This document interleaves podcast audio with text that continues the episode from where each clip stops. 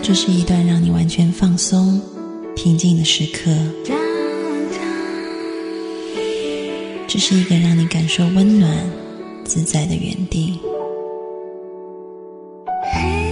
在当下，在这里，你可以真诚的面对自己。我是你的心灵守护者，我是安安老师。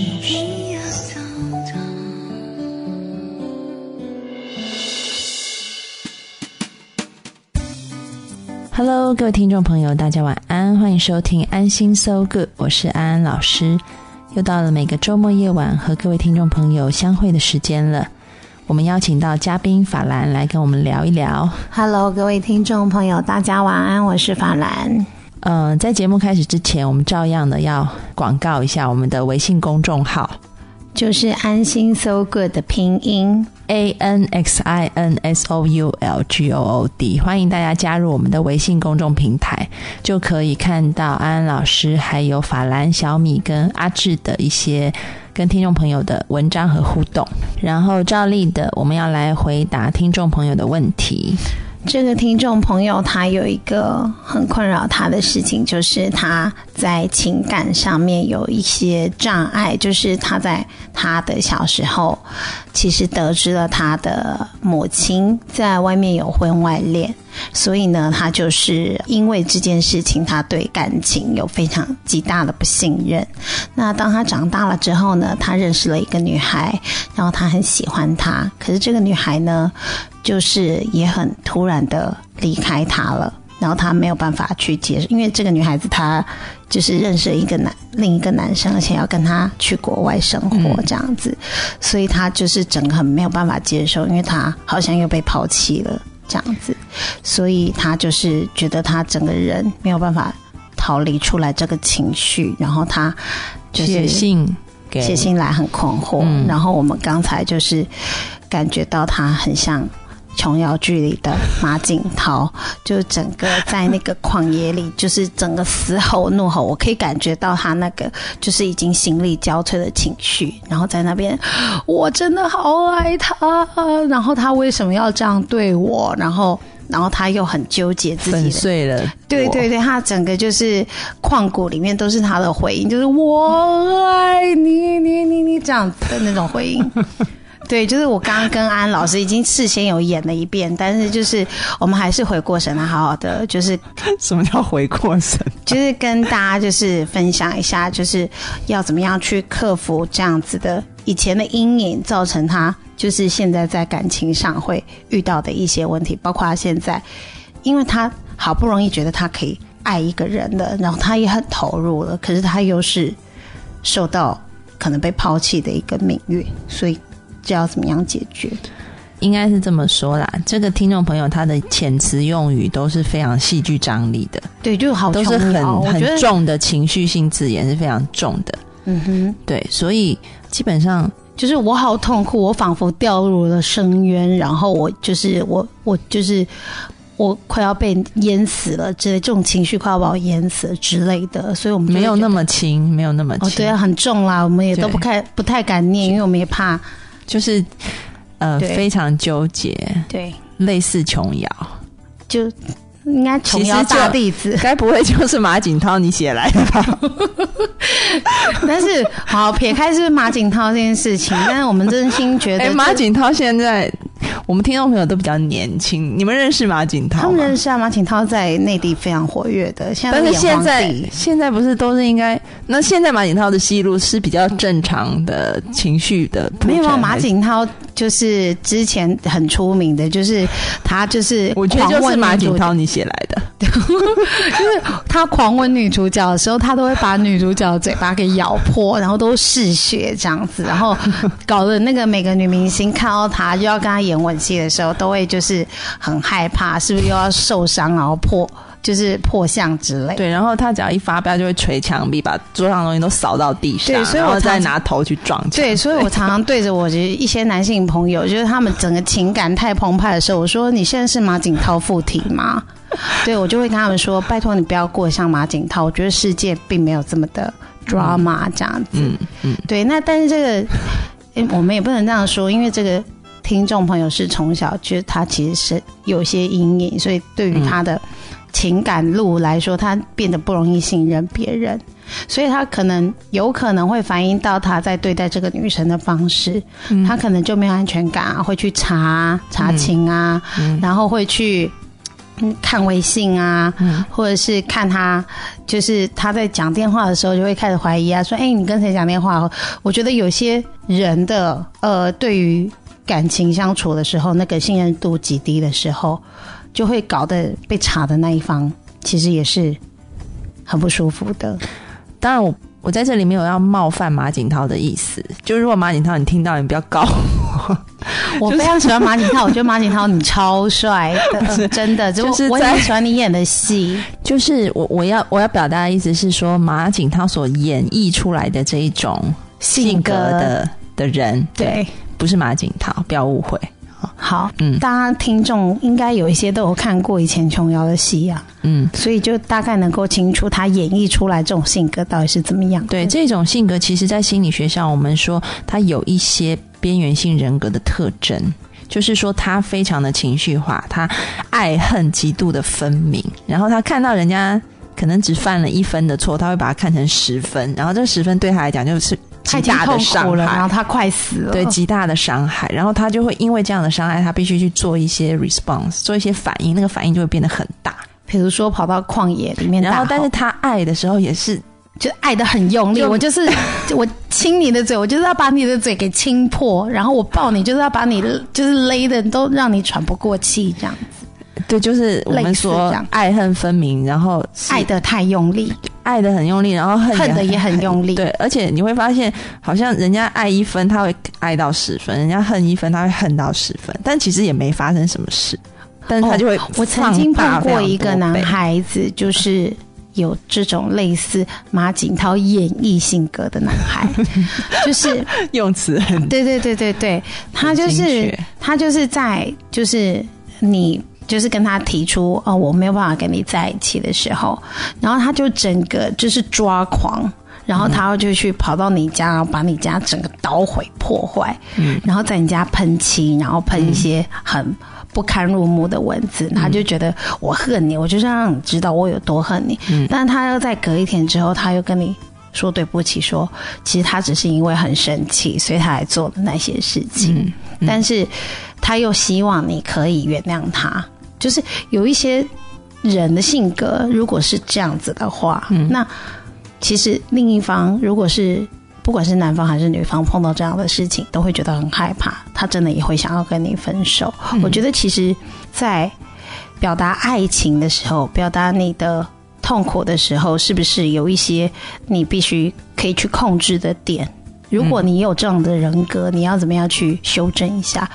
就像那个一颗石头丢到湖里面去，那个涟漪对他来讲就是。一般人可能就是看到那个石头，他就看到那个涟漪，好，大好大好大这样子。对，所以很重要的就是，你如果发现自己有类似的性格的话，要怎么样去调整？我们要用一个比较靠近现实的眼光去看待世界。这个的问题就是他就太主观了，而且也觉得这样是正确的。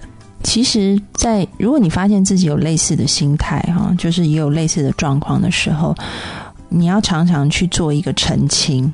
怎么样澄清？就是我们在那个治疗这种边缘性人格疾患的时候，有一点很重要，就是你要让对方看清楚这件事情，因为他就是陷在那一团情绪的迷雾里，然后把事情看得很严重很严重。比如说。我看到一条蟒蛇，一看才知道是条蚯蚓，懂了吗？哦，就是你 无限的放大，其实你看到的是一条蚯蚓，但你看到的却是一条巨蟒。对，所以 clarify 很重要，就是你要澄然后你。就是你朋友跟他讲说，那明明就是蚯蚓，那明明就是蚯蚓之类的。你你要先去澄清这件事，然后你才能重新去诠释你看到的东西。就一开始他的诠释就是是一个被扭曲的，所以你必须要经由一个澄清。那你自己，如果你发现你自己就跳不出来，那你就要有一个模式开启，是你先去问问你周遭的朋友。也跟你一样，是这个样子的。对，就是你去找一些就是你身旁的人，然后你去问他们对这件事的看法或感觉，你会发现怎么大家都跟你不太一样。然后你就会发现，慢慢去调整自己，重新诠释这件事情的态度。然后，当你去调整了你诠释这个世界、诠释这个事件的方式以后，然后你去形成一种新的行为模式，就是。常常就是我每次看一些偶像剧，我都发现为什么大家就是好喜欢滴血认亲，或者是就觉得为什么上一代的关系都这么的复杂，就是这个人的爸爸一定要跟那个人的妈妈搞一下，或者是就是这种剧情好像就特别的受大家欢迎，然后就是绅士每次都要揭晓的那一刻，就会收视率特别的高，所以这是人性很。奇怪的一个部分呢，不会很奇怪啊。就是我们之前不是有讲过，人的脑子很喜欢寻求刺激类哦，所以就是就是像台湾现在有，所以我们说为什么人要。做一些很很洒狗血的剧情，人为什么要那个？我们说要修炼自己、修行，其实就是回归一种平静。如果你不用再去汲汲营营，靠追求刺激去得到满足或快感的时候，你的生命就有了更大的可能性。因为很多人是靠追求刺激而感觉自己有存在跟活着的感觉，但其实大可不用这样子。人要有无限的宽广的可能性，你其实可以从平静里面也感觉到自由还有存在。那既然今天我们的话题有很大部分就是围绕在这位名人马景涛先生的身上，那我们所演绎的性格，对对对，所以就是如果大家对他还有点好奇，不是很熟悉的话，大家欢迎去百度一下，就是他的演绎方式，你就会知道我们在讲什么了。然后我们今天来听马景涛主演的那一那部。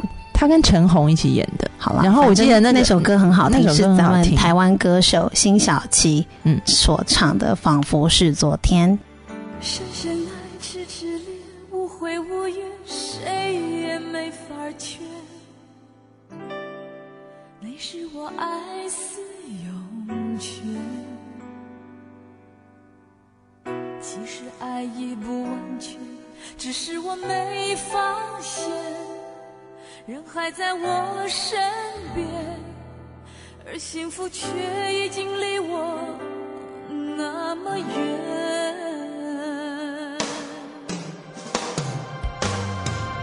刹那间，又好似回到昨天，我试着让诺言实现，可是我不知如何再往前。对或是欺骗，两边都是深渊。无论我怎么选，都面对坠落的边缘，或是伤悲的容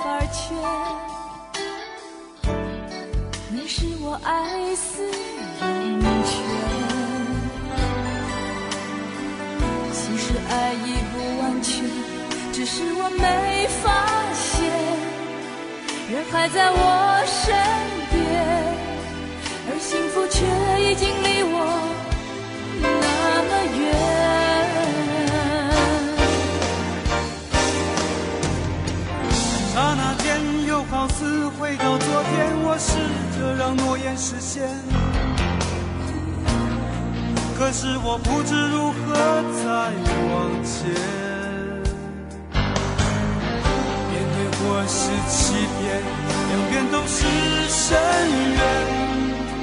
无论我怎么选，都面对坠落的边缘，我是伤悲的容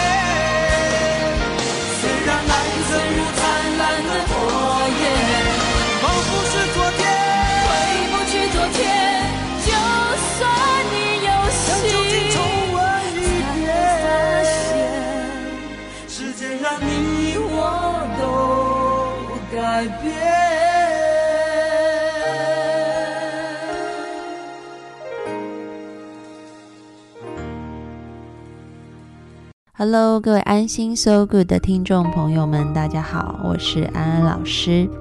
对于大家来说，有福利喽！常常安安老师收到很多听众朋友的要求，说安安老师一周听一次安心 So Good 真的不够过瘾，能不能更新的速度快一点？那么现在这个梦想成真了。最近我和荔枝 FM 合作，全新推出了一档独家的重磅节目。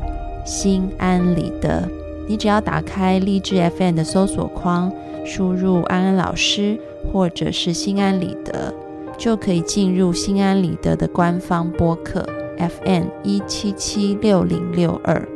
心安理得会在每周三和每周六播出，所以现在一个礼拜可以听到安安老师三档节目了。就是心安理得两次，还有一次的安心 So Good。心安理得的风格跟安心 So Good 不太一样。安安老师在心安理得里面会用一种更有趣、活泼的方式来介绍心理学的科普知识，并且用这些科普知识来解释日常生活中的现象。我想跟大家一起约定，每周三和周六，我们一起在心安理得里面相会。订阅励志 FM 一七七六零六二，记得在新节目的评论框里给我留言哦。这些留言可以是你听完节目的感想，或者是你有任何的问题，也可以在留言里面提出来。经过挑选以后，你的留言也许就会成为节目的讨论主题。二零一六的一开年，我们就遭遇这么严寒的冬天，但是。安安老师的声音会一直伴随着大家，希望我传递的知识和能量能够为你们带来一些温暖和爱。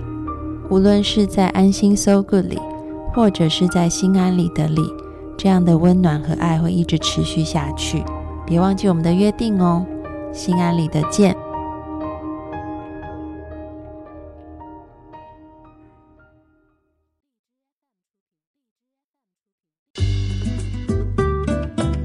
Hello，各位听众朋友，大家晚安，欢迎回到安心 So Good，我是安安老师。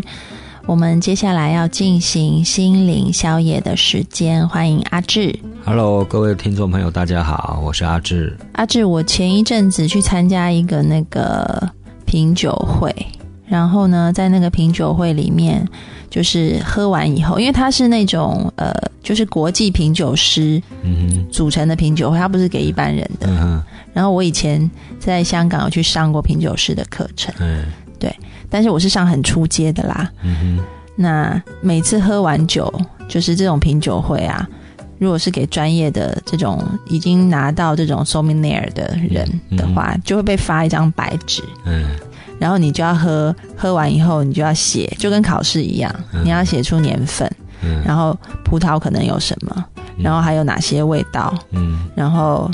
前中后，嗯，就很紧张。每在那喝完酒，就觉得压力很大，大家都在那边不停的想，不停的想。然后我就想到，跟你喝酒就不会这样子、哎跟你喝酒就是一种很放松的感觉，那是不一样的。我觉得品饮本来就是要放松，它是一种享受啊。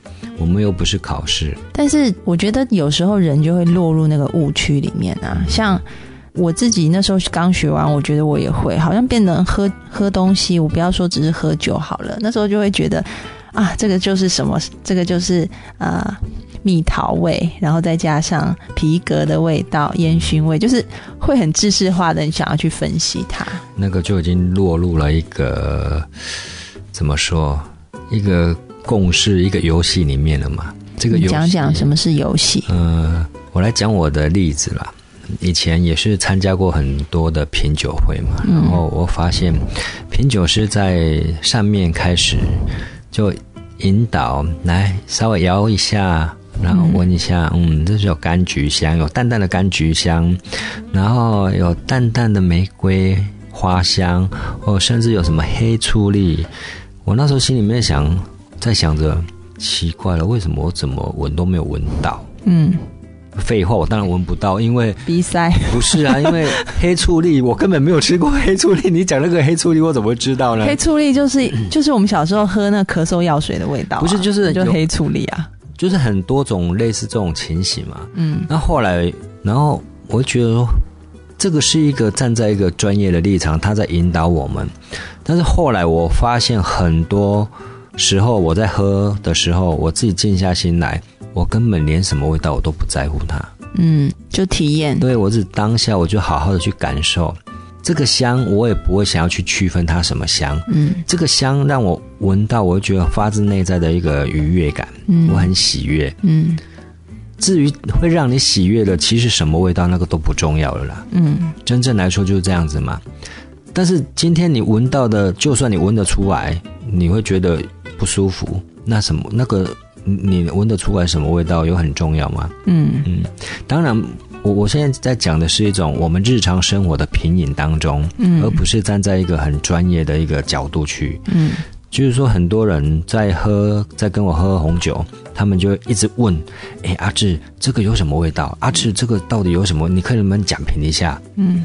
我说：“你很奇怪呢，这个酒是你在闻的，你在喝的，其实你的感官跟我的感官有一些不尽相同。”嗯我我觉得说，我们站在一个平饮日常生活平饮，就你怎么不好好的去用你的感受去跟他对话？嗯我相信我的感受跟你的感受是绝对不一样的。嗯那我们只只不过能够讲一个大概的一个情况之下，嗯哼所以我常跟很多朋友讲说，如果说我闻得到，比如说，哎，这个有苹果味，你闻不出来也没有关系，因为每一个人的那个感官本来就不一样啊。你不要一直认为哦，别人闻得到，为什么闻不到？在那边，我我遇到很多朋友就说就很懊恼，就是奇怪，为什么你们都闻得到，我闻不出来呢？嗯我说，因为每一个人的架构不一样嘛，嗯就好比喝茶一样啊，嗯茶有茶气，有的人就说哦，这个茶这个气通往哪里？通往手，通往脚，哦，往脊椎那边串流。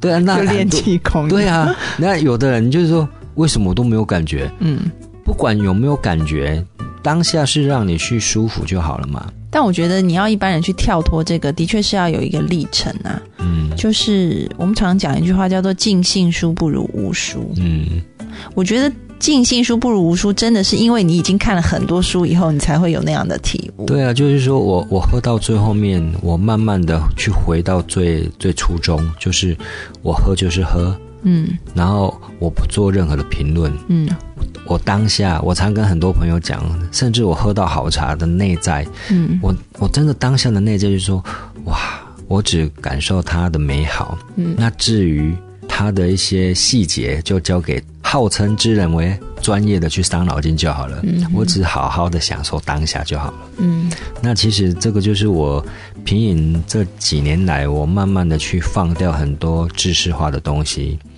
其实你说，像有些人说自己心态的转变，我不要只讲拼音好了，我们推推及到生活的很多其他层面。一开始我们看事情都是看山是山，也许我们就是像孩子一样很天真的，嗯。我们看到什么，我们喝到这酒就是好喝嗯。或不好喝，嗯。然后慢慢我们学了一些知识了，我们开始知道说。有些人可能就是喜欢甜味，但是他学了知识，像我，嗯。一般女孩子喜欢酒比较甜嘛，嗯。对，一开始我也喜欢甜的，但后来我学了知识，我知道说，哦，原来那个所谓的果味，如果只有重的话，这个酒不是平衡的，还要有酸度，还要有它的那个单宁。单宁的色度，所以我就会开始用头脑去分析这个酒是好还是坏。嗯。对，那是第二阶段，就是你看山不再是山，你不见得就是会用原本那么单纯的眼光去看，嗯。但是接下来你慢慢的又在一个阶段，你就去放掉这些东西以后，你就会发现，无论是你喜欢原本的那种很甜的果味很重的，可能不是那么平衡的酒，你很喜欢，嗯然后你喝到其他你一开始不觉得是那么喜欢的酒，你也会用一种欣赏的眼光去看待每一瓶让你饮到的酒，那个心态又不一样，就是你还是会回归很原始的味道。你不太会去评断它，但是你懂得去欣赏每一瓶酒。对啊，其实这个就是我之前跟很多朋友讲过的，看山又是山，嗯，他们会常常讲说啊，这个这个酒不好，这个茶不好，然后我就觉得就是说不是不好，而是因为你的心不断的在转变。嗯我说其实这些的呃茶跟酒啊，这是完全他都没有变，他是很忠于去呈现他自己的。嗯你之所以会改变，之所以会喜好，是因为我们的心一直在变。嗯那你不能说，因为哎，我昨天喜欢喝这个，今天觉得那个就不好了。那不是它不好，而是是你自己的心不断的在变。所以说，这个就是在练习说我们如何用一个平常心去看待任何人事物。对，我觉得阿志讲的很好，就是回归终究就是一个平常心。啊其实我觉得应用在我自己的工作上也是。我刚刚入行的时候，呃，你可能在很多的技巧上面没有办法那么的熟练跟出色，嗯所以你你看一个个案或者是呃分析一个 case 的时候，你你不会那么快速。嗯然后也会有很多的误区存在。然后慢慢的经过时间的推移，你看的人越来越多，然后你也知道你的错误必须去矫正的时候，嗯，你看到一个人，你就会分析啊他背后有什么问题，就应该要怎么样把它导正，等等等等，那就第二阶段。但是现在慢慢我我发现我到一个阶段，就是我甚至觉得，虽然听起来好像心理咨询师讲这种话不是很好，嗯但是为什么会有这些所谓的问题个案的产生？那也是自然产生的现象。嗯有时候我们人为要去干预它，或者是调整它，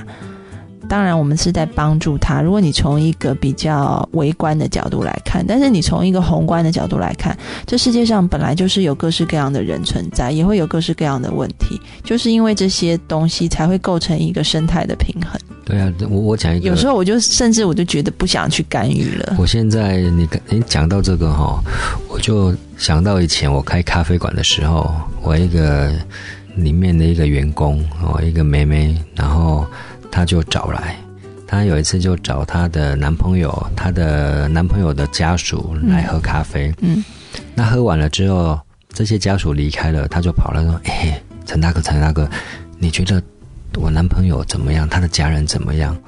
我你知道，我就跟他讲，我说你仔细听，我只讲一次，然后你不要再问我第二次了。这是我我对我看人的自信。我说你能够分手，马上分手。嗯 他吓一跳，你为什么这么讲？我说你要我分析吗？我说你男朋友的妈妈是非常极度强势的，嗯而且你男朋友这个人没什么担当，嗯你跟他在一起就是折磨而已，我只能这么说。但是我相信你一定在经历了。嗯，但是你既然跑来问我了，我只讲过这一次，我我就是直话直说嘛。但是我相信你脱脱离不了，因为你还没有顿悟，你一定要经历过，你要去练习。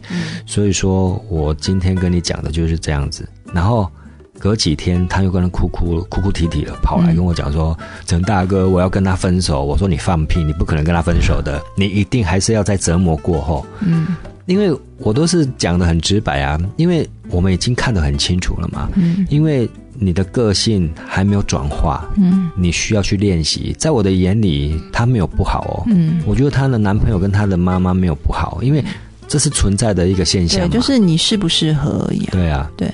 所以说，看多了之后，你会用一个真的很平常心去看待，没有什么好跟不好，嗯，就这样子啊。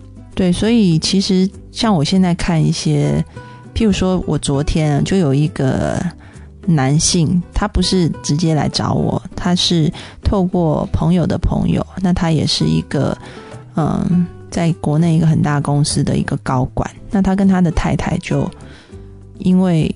他觉得他对他太太不好，所以他太太最后就离开他，就走了。那他就在那种很自责、很痛苦的情绪里面。嗯，然后他就说：“我该怎么办？”那当然，身为一个心理咨询师，应该很快的要提供他一些解决方案。但是我的心里面却会有一种感觉，就是说，你自责跟痛苦都很正常，而且如果没有这一块，你以后也不会，就是你可能以后会有新的女朋友，可能会有新的家庭。你也不会学到一些经验，然后要去懂得怎么样再去维系你的新的家庭。嗯嗯，对，所以你就会在那一种里面是觉得说，很多事情其实看似病态，但是它也是这个生命之流的一部分，就是必须去接纳它的。其实这个问题就是一种我们在练习什么？练习旁观呐。嗯，因为我们往往都会看投射出去，看到别人，然后会很理智的去分析。但是其实都忽略掉了，把这个理智跟这个旁观放回我们身上。嗯，我们去看我们自己。当你懂得去看你自己的时候，你会拉出一个距离，用一个旁观者的角色去看。嗯，你就开始会比较会去注重，诶，为什么我们会这样子？那你会从中慢慢去调整，然后去，嗯，你会反思嘛？为什么会这样子？嗯。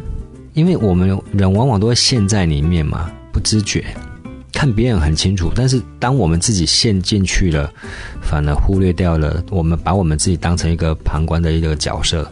其实阿志讲的就是现在，嗯，在欧美，现在在亚洲也很风行所谓的正念，呃，mindfulness 的，就是他们的主要的那个思想纲要就是这样子，就是你常常。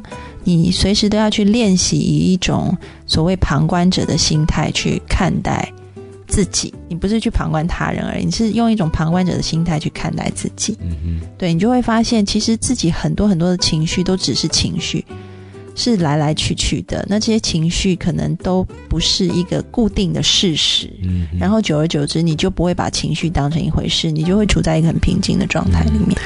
所以人哈，一旦平静了，我常跟很多朋友讲说，当你自己的内在搞好了，也就是说你的情绪搞好了，外在很多人事物，它自然而然就好了。